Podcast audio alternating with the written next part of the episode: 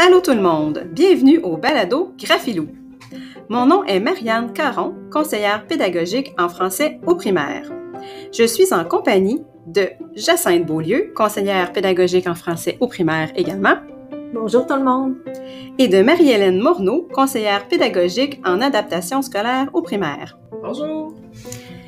Dans ce balado, nous répondrons aux questions les plus fréquemment posées au sujet du projet Graphilou, une routine d'enseignement explicite et systématique de la lecture, utilisée par plusieurs classes du premier cycle au Centre de services scolaires de la Côte du Sud.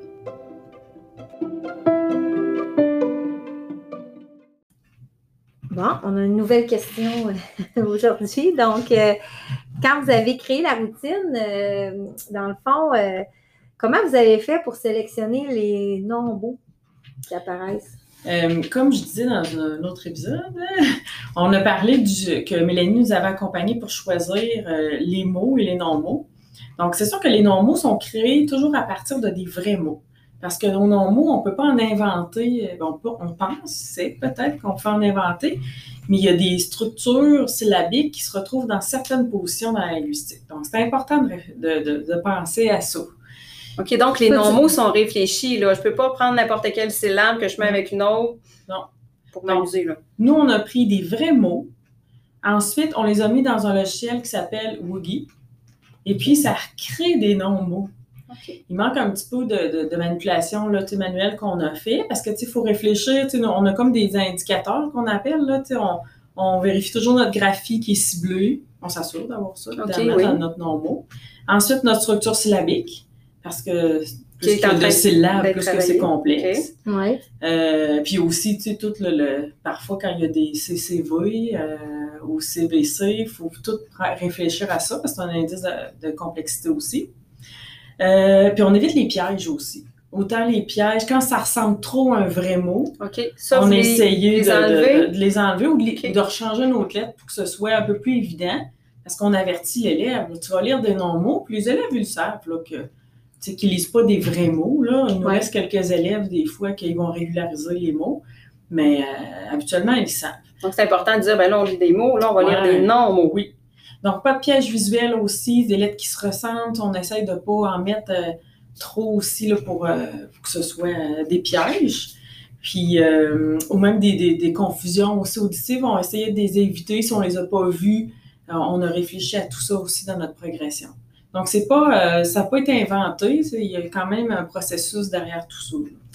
Puis tu disais que les non-mots, ça vous a permis d'aller voir les élèves qui étaient sourds-devinants, d'aller identifier.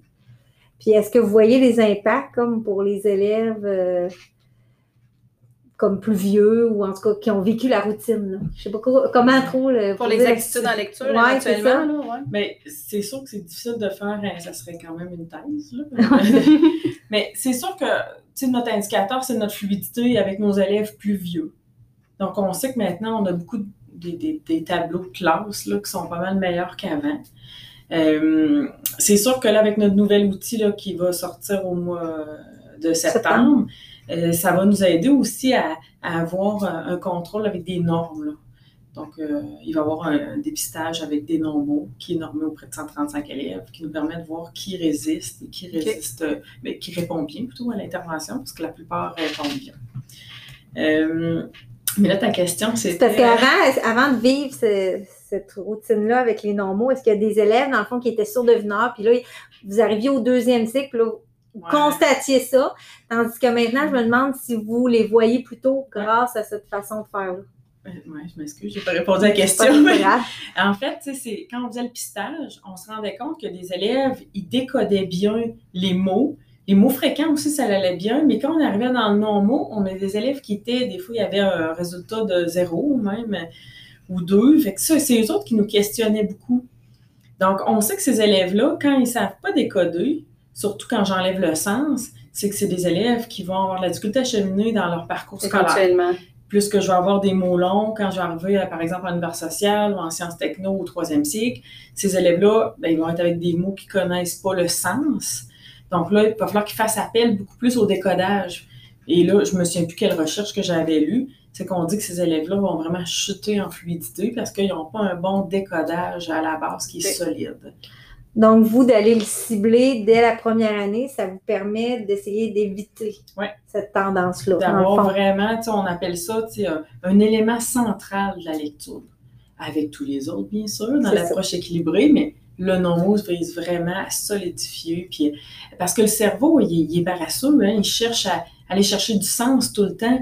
Puis on le dit à l'enfant, ça n'a pas de sens. Ça ressemble Donc, ça l'oblige vraiment à lire juste oui, qu'à la fin. Vraiment utiliser les procédures de décodage. Puis quand on arrive avec le traitement orthographique, toutes les règles et régularités, on va les faire pratiquer. Comme ça, ils vont éviter de faire des erreurs quand ils vont être plus vieux. Parfait, ça répond à la question. Merci.